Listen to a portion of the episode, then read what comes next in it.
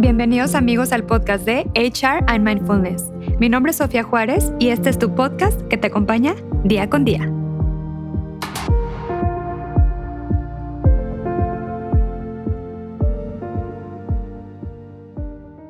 Bienvenidos amigos a otro episodio más aquí en HR and Mindfulness. El día de hoy tenemos a una invitada muy, muy especial. Ella es psicóloga, estudió terapia dialéctica del comportamiento así como también está especializada en la terapia enfocada en la transparencia, en el mindfulness, en la depresión, ansiedad, estrés postraumático, manejo de crisis, manejo de emociones y también en dificultad de las relaciones interpersonales. Es egresada en psicología por la Universidad Anáhuac y posteriormente tiene una maestría en psicoterapia general. Realizó el doctorado en investigación psicoanalítica en el Centro de Estudios de Posgrado de la Asociación Psicoanalítica Mexicana así como también estudió en el Hospital Presbiteriano de New York, asociado con la Universidad de Cornell y el Way Medical College, en la Facultad de Medicina en la Unidad de Psiquiatría del Dr. Otto Kernberg. También completó el entrenamiento intensivo de terapia dialéctica del comportamiento cumpliendo con los cursos de DBT Skills Training, DBT Chain Analysis, DBT Validation Principles and Strategies, and DBT Transferring Difficult Moments in Therapy. Lleva más de 15 años en psicoavance y ha fungido como psicoterapeuta en diferentes clínicas y hospitales tales como el Hospital ABC de Santa Fe, entre otros. Con ustedes, Adriana Gómez. Adriana, ¿cómo estás? Hola, qué gusto. Muchísimas gracias por invitarme. Encantada de estar por aquí. No, eh, encantada para mí tenerte en este episodio y la verdad es que vamos a hablar de un tema que me apasiona. A ver, Adi, platícanos un poquito, ¿cuáles son los enfoques de psicoterapia con los que tú trabajas ahorita actualmente? Mira, yo trabajo con psicoterapia enfocada en la transferencia, con psicoterapia dialéctica del comportamiento y con psicoterapia psicoanalítica. Ok, excelente. Súper, súper bien. Oye, Adri, ¿y cuál es el enfoque de terapia dialéctica del comportamiento? Platícanos un poco. Mira, te voy a contar un poquito como el resumen, cómo acabé con todo, porque es una historia bastante interesante que creo que vale la pena contar. Yo estudié la, la carrera de psicología y, terminando, tuve la suerte y la oportunidad de irme a, a, trabajar al hospital de Cornell, a Nueva York, con el doctor Otto Kember. Y ahí en el hospital psiquiátrico, en Cornell, en el hospital presbiteriano, estudié la técnica de terapia enfocada en la transferencia, ¿ok? Que es una terapia enfocada para pacientes borderline, con un enfoque psicoanalítico, pero mucho más enfocado en el aquí y el ahora y la terapia con estos pacientes es mucho más platicada, no es tanto de mantenerte en silencios y es una terapia muy fluida en donde a través de la transferencia el paciente se le empiezan a activar todos sus mecanismos de defensa primitivos y se van trabajando y se va manejando la agresión, se va manejando toda la identificación proyectiva y todo eso a través de la transferencia y el paciente va sanando poco a poco a través de esta terapia. Es una terapia sumamente efectiva. Fue un placer y un gozo trabajar con el doctor Otto Kemmer de la mano por un año continuo. Y después regresé a México, hice mi maestría y mi doctorado en la Asociación Psicoanalítica Mexicana y entonces por eso tengo el enfoque también de psicoterapia psicoanalítica. Y el día que ya obtuve por fin mi, mi eh, título de doctora, ahí me acordé que mm, la meditación me encantaba y estaba yo buscando hacer algo un poquito diferente porque yo estaba pasando un proceso personal un poquito difícil, estaba pasando por un divorcio y entonces me acuerdo de ver a mi hija tomando la mamila completamente relajada. Es una estupidez, pero creo que lo, lo explica de una manera muy clara y la veo como completamente relajada, disfrutando su mamila en el aquí y el ahora, no estaba preocupada del pasado, eh, no estaba resentida conmigo si le había cambiado el pañal hace dos horas o no. Ella solo estaba disfrutando y no estaba preocupada del futuro, de si iba yo a salir a una cena o no, simplemente estaba gozando cada segundo, ¿no? De la sensación que le provocaba la leche. Entonces ahí me acordé de que en el hospital psiquiátrico donde yo estuve en Nueva York, algunos pacientes les aplicaban la terapia dialéctica del comportamiento. Y cuando yo me regresaba en el tren, algunos de esos pacientes me platicaban de esta terapia. Pero era una terapia completamente diferente a la terapia enfocada en la transferencia. Entonces yo nunca me enfoqué en eso ni supe muy bien. Pero los pacientes me contaban que con la meditación y que con esta terapia se sentían mucho mejor y que su vida volvía a tener mucho sentido. Y yo les veía como sonreír y estar contentos, ¿no? Entonces, pues como que era algo que yo quería en ese momento y busqué a Marshall Linehan, que Marshall Linehan es la, la creadora de este método, que ya a su vez tiene una historia muy interesante porque ella es una paciente borderline que, estuvo, que pasó por todos los hospitales psiquiátricos, que se fue a la India, que probó todo tipo de terapias y agarró lo que le funcionaba de cada terapia y creó la técnica de la terapia dialéctica del comportamiento. Entonces yo me fui con ella y estuve yendo y viniendo a Seattle este, como dos veces al año o tres veces al año y después ya me certifiqué con ella. Entonces tengo una combinación y la combinación de lo que estudié te quiero platicar un poquito porque es también, y luego ya, te, ya voy a responderte qué es la terapia dialéctica del comportamiento, pero eh, a veces los psicoanalistas, yo vivía en Nueva York y yo trabajaba en el hospital que quedaba una hora, ¿no? Entonces, ya al final ya me llevaba mucho con, con los doctores. Entonces, habían doctores que pasaban por mí y me llevaban al hospital. Y cuando me iban al hospital, habían otros doctores en el coche muy picudos. Y ellos hablaban y discutían de todas las técnicas que existían hoy para pacientes borderline. Yo tenía en ese momento 22 años y te estoy hablando que estaba con unos personajes, este, con los reyes de la psicología que tenían como 70 años. Entonces yo iba calladita. Y yo me acuerdo que uno dijo una vez, es que lo mejor sería empezar con los pacientes borderline, con la terapia de, este, dialéctica del comportamiento, con DBT por sus siglas en inglés, porque es lo que más ayuda a quitar las portadas y estos como síntomas tan escandalosos que tienen los pacientes borderline. Después, darles una buena terapia enfocada en la transferencia para ir un poquito más profundo, de un enfoque donde pues, se pueda mejorar los síntomas, sobre todo el tema de la agresión, el tema de los mecanismos de defensa primitivos, que dejen de idealizar y de evaluar y todo eso. Después pasar una psicoterapia psicoanalítica y al final terminar con un psicoanálisis. Ese sería el modelo perfecto para un paciente borderline. Entonces yo dije, yo tengo dos de tres, ¿no? Me digo, el psicoanálisis no lo cuento, pero dije, yo tengo la, terapia enfocada en la transferencia, yo tengo este, la psicoterapia psicoanalítica entonces me falta la terapia dialéctica del comportamiento. Y así fue como me especialicé en estas tres técnicas, así a través de esta conversación en un coche. Buenísimo. Y aparte, como tú bien comentas, para este tipo de pacientes borderline es súper efectivo tener estos entrenamientos, ¿no? Realmente sí les funcionó. Por supuesto. A ver, yo creo que hay dos, bueno, no es cierto, hay una tercera, que es la de Peter Fonagy también, pero mis favoritas es la de Marshall Linehan, por supuesto, y la de Otto Kemmer. Sin duda son las más utilizadas hoy en día y son las que más este, estudios eh, científicos hay atrás que demuestran que ayudan muchísimo. También hay otra que es la de Peter Fonagy, que es la de mentalización, que esa ayuda mucho en pacientes adolescentes.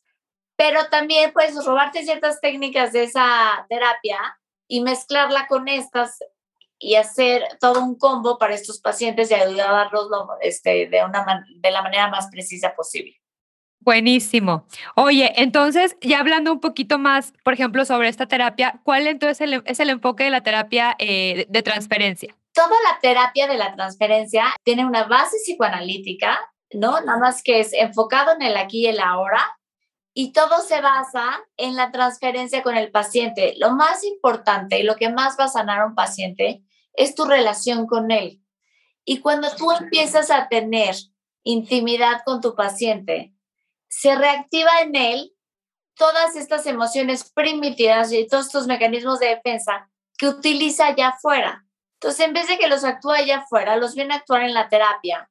Y tú a través de la clarificación y la confrontación, lo empiezas a ayudar a moldear estas emociones que él trae y a que deje de ver el mundo o blanco o negro empieza a ver todos los matices y, entonces a través de la terapia se va curando con la relación contigo. Esa es la meta de esta terapia, es sumamente efectiva. Es una terapia que dura como año y medio mínimo. Yo recomiendo que se haga dos veces por semana como mínimo, porque una vez a la semana es como de contención y dos veces por semana vas a ver resultados y la aparte la transferencia se hace mucho más íntima y ayuda a que exploten todas estas emociones para que vayan sanando y no exploten allá afuera, sino que exploten en el consultorio.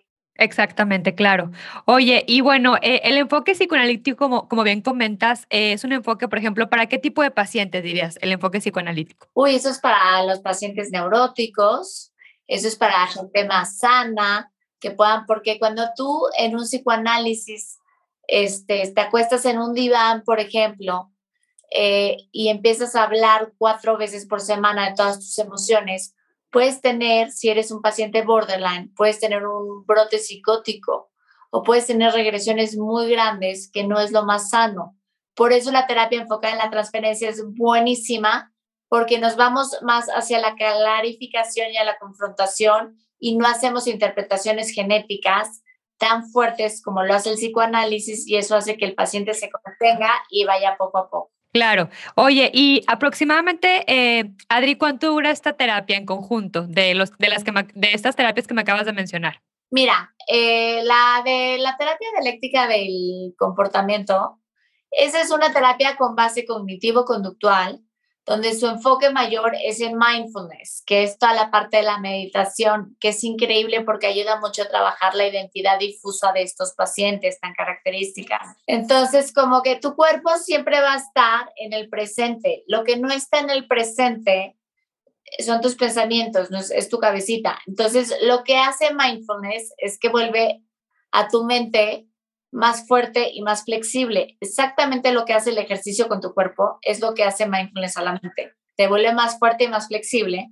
Esa es una de las herramientas, pero DBT se divide en cuatro. La parte de puro mindfulness, la parte de manejo de emociones, que hay toda una serie de clases increíbles de manejo de emociones, manejo de crisis y manejo de estrés, son otras herramientas y manejo de relaciones interpersonales. Entonces son cuatro módulos que el paciente va brincando de mindfulness a manejo de emociones, a manejo de relaciones interpersonales, a manejo de crisis. Y va pasando las veces que sea necesario por estos cuatro módulos y generalmente van en grupo. Y tienen a su terapeuta individual de DBT que los ve una vez por semana y ellos van a grupo una vez por semana. Y entonces es todo un sistema que puedes hacer este recorrido como dos, tres veces hasta que te lo aprendas de memoria, hasta las veces que quieras. Digamos que es como un 54D, ¿no? Que lo haces, pero luego la gente continúa y continúa y continúa. Y es algo que entre más continúes, pues más vas sanando. Hoy en día existen aplicaciones en el celular de DBT que puedes ir aprendiendo ahí tus herramientas y vas calificándote y vas haciendo tus fichas. Es todo un sistema increíble y la base es eh, la parte de la, del mindfulness, ¿no? Y ahí buscamos mucho validar al paciente. Los pacientes borderline es una combinación de cosas biopsicosociales, ¿no? Está la parte genética, está la parte social y está la parte familiar y todo este combo es lo que genera un trastorno de la personalidad si no está de forma adecuada se va construyendo, ¿no? Entonces, mucho se trabaja la parte de validar al paciente, porque mucho de la patología del paciente borderline es porque no es validado por quién es. Entonces, por eso hay un problema de identidad muy grande, porque al no saber quién es, porque nada se le valida, entonces está buscando en el exterior todo el tiempo. Entonces aquí también buscamos trabajar mucho con la validez. Padrísimo, me encanta. Oye, ¿y cómo podemos trabajar profundamente desde nuestra conciencia plena? Ya hablando eh, de, desde, o sea, saber realmente quiénes somos y desde, desde nuestra esencia. Mira, para eso sí ayuda mucho la parte de la autorreflexión, la parte de la meditación, de la respiración, todo esto, porque todas las sensaciones corporales que tú vas teniendo, no sé si te ha pasado, por ejemplo, nosotros que somos de la Ciudad de México, cuando vas manejando, los, los que vamos manejando, de repente estás en el tráfico y te empiezas a enfurecer porque no vas a llegar a tu junta y entonces te empiezas a aprender y empiezas a notar cómo se te empieza a incendiar el estómago, por ejemplo. Y empiezas a notar cómo te empiezas a poner caliente. Y lo que hace esto es que te das cuenta que esto se llama enojo, lo notas. Y entonces al yo notarlo, pues yo puedo decidir y tengo la fortaleza a través de la meditación de decidir si voy a explotar como siempre o esta vez voy a reaccionar de una forma diferente.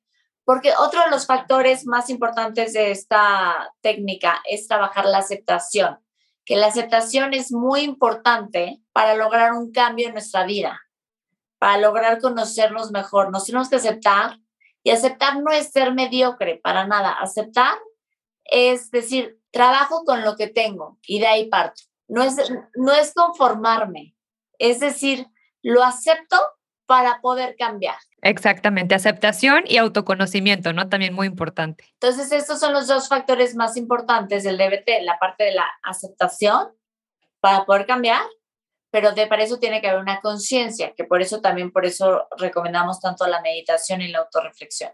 Ay, padrísimo. Oye, Adri, ¿y qué herramientas te aporta la psicoterapia para vivir ahora sí desde nuestro propósito de vida, ¿no? Que normalmente mucha gente también ahorita está buscando cuál es su propósito de vida, cuál es su misión de vida, su por qué, ¿no? Mira, yo creo que la psicoterapia, nada más hablar en voz alta, es súper sanador. Eh, por eso Freud le decía, the talking, Freud le decía, the talking cure, ¿no? Uno se va curando al hablar. A veces tú no sabes ¿Tú te ha pasado que a veces resuelves un problema nada más contándolo en voz alta y ya ni siquiera necesitas el feedback de la otra persona, nada más con decirlo en voz alta ya fue terapéutico en sí? Exactamente, porque ya lo hiciste consciente, claro.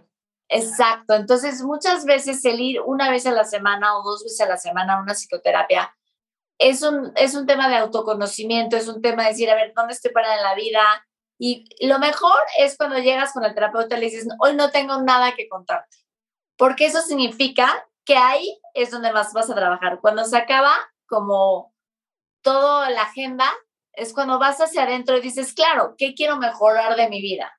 ¿Dónde puedo yo este, ya no seguir repetir patrones familiares? ¿no? Uno de los beneficios más grandes de la psicoterapia es que dejamos de repetir nuestros patrones familiares y empecemos a encontrar nuestro propio camino, ¿no? No porque vienes de cinco generaciones de, de papá, abuelo y bisabuelo alcohólico, significa que tú tienes que ser alcohólico. Más bien, vas a una terapia y es un trabajo muy fuerte porque repetir es muy fácil, pero cambiar y el cambiar ese patrón y esa cadena transgeneracional es súper difícil y se requiere un trabajo máximo y para eso ayuda muchísimo la terapia, para tener una conciencia y a partir de ahí poder cambiar, ¿no?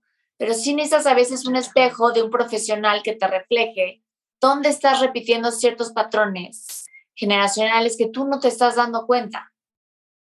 Claro, y que no te están funcionando para, lo, para donde tú quieres llegar, ¿no? Lo, que, lo que tú quieres. Exacto. O sea, ¿cuál es tu ideal de ti y qué estás haciendo para llegar a eso?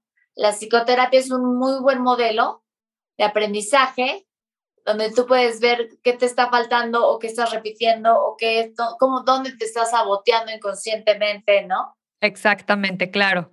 Oye, y otra pregunta. Dicen que el psicoanálisis es muy largo, pero como tú bien comentas, si lo trabajas a fondo y realmente te pones de meta a lo mejor dos veces por semana, o sea, puede que el proceso sea rápido, ¿no? O sea, que no sea tan largo como, como dicen, ¿no? Que, o sea, que suele durar el proceso. Mira, yo lo que les digo a mis pacientes cuando llegan a terapia conmigo, yo no soy psicoanalista, pero sí soy fan del psicoanálisis, y, pero yo doy psicoterapia psicoanalítica, pero yo lo que les digo a mis pacientes es, vamos a trabajar hasta donde tú quieras trabajar, porque siempre vas a tener cosas nuevas que seguir trabajando, siempre van a surgir situaciones en la vida, porque vivimos en un mundo que es cambiante y que es inesperado y que no lo podemos controlar y que siempre la vamos a estar regando porque el ser humano este, nos encanta regarla, a la perfección se la dejamos a los muertos. Entonces yo lo que les digo, yo lo que les digo es, vamos a trabajar hasta donde tú quieras. El día que tú te quieras ir, avísame unas sesiones antes para que hagamos un cierre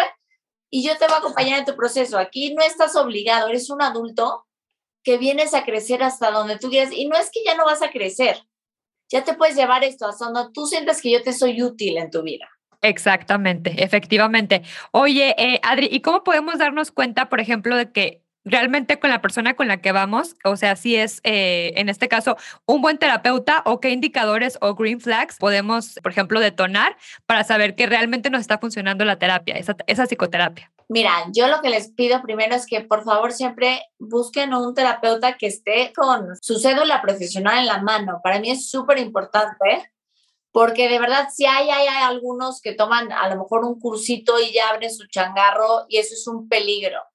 Peligro total, así que pregunten y todo, no tengan pena, chicos. Eso es lo primero, o sea, yo sí pido cédula, por favor, este, y no nada más con una carrera que además tenga una especialidad súper importante. Mira, te voy a decir algo que Otto Kember a mí me dijo, me dijo, para ser un buen psicólogo, te tardas aproximadamente siete años de ver pacientes.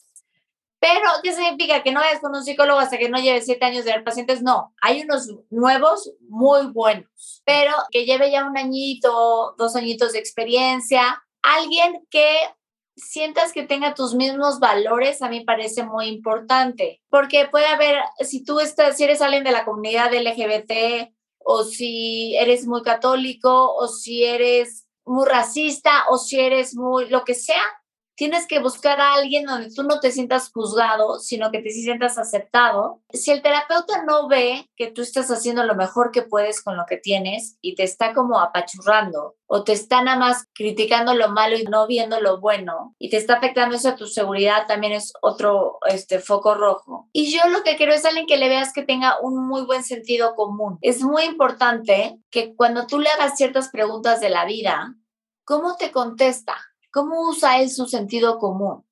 No te digo que su vida tiene que ser perfecta, porque a ver, ningún psicólogo es perfecto. Sabemos, somos buenísimos resolviendo los problemas ajenos, pero no necesariamente significa que resolvemos los nuestros. Y eso no nos hace malos, eso nos hace humanos. Pero el que tenga un buen sentido común, y a mí lo que más, más me parece más importante de todo, es que sea una persona con un buen corazón. Una persona con un buen corazón y con una buena intención de ayudarte y que crea en ti y que tú sientas que él ve potencial en ti. Claro, claro, y que y no te da miedo preguntar, como dice Adri, pregunta cuál es su cédula profesional, eh, si hizo un máster, en qué se especializó, ¿no? Digo, para saber realmente qué enfoque es el que está manejando y no, o sea, no, no duden en preguntar lo que quieran, chicos, pero eso sí, que sea un profesional de la salud, o sea, que sea un psicólogo clínico o que sea un psiquiatra, que son las únicas personas que pueden dar terapia. 100%. Y otro punto es, puede ser el mejor doctor con todas las cédulas profesionales del mundo, pero si no hay química y no te cae bien, vete. No, no va a funcionar, o sea, vete de ahí, sí. Tiene que haber un match y un vínculo. Como habíamos dicho, la relación entre terapeuta y paciente es la que sana. Exactamente, el vínculo terapéutico. El vínculo terapéutico es lo más importante. Totalmente, chicos. Así que vayan y pregunten y ahora sí que el que más les funcione. Oye, Adri, y por último, ¿algunos libros que nos recomiendes acerca, por ejemplo, del mindfulness o del bienestar integral? Mira, de mindfulness uno que me encanta es que es de John Kabat-Zinn. Eh, se llama Wherever You Go, There You Are. Y luego hay otro que se llama The Power of Flow que me gusta muchísimo. Después del éxtasis, la colada, eh, Mindfulness para principiantes, también de John Kabat-Zinn. Y yo creo que con esos para temas de, de mindfulness. Excelente, muy bien Adri. Oye, ya por último, por favor, compártenos tus redes sociales para la gente que te quiera buscar, alguna sesión o algo, por favor. Claro que sí, mira, eh, mi página de internet es Psicología by Adriana Gómez no, esa es, mi, esa es mi página de Facebook, perdón. Psicología by Adriana Gómez.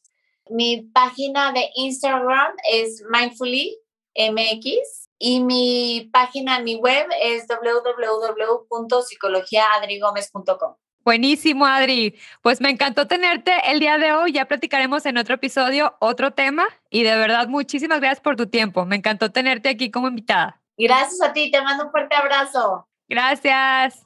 Muchísimas gracias amigos por habernos acompañado en este espacio, que es tu espacio. Nos vemos la próxima sesión privada en terapia. Gracias.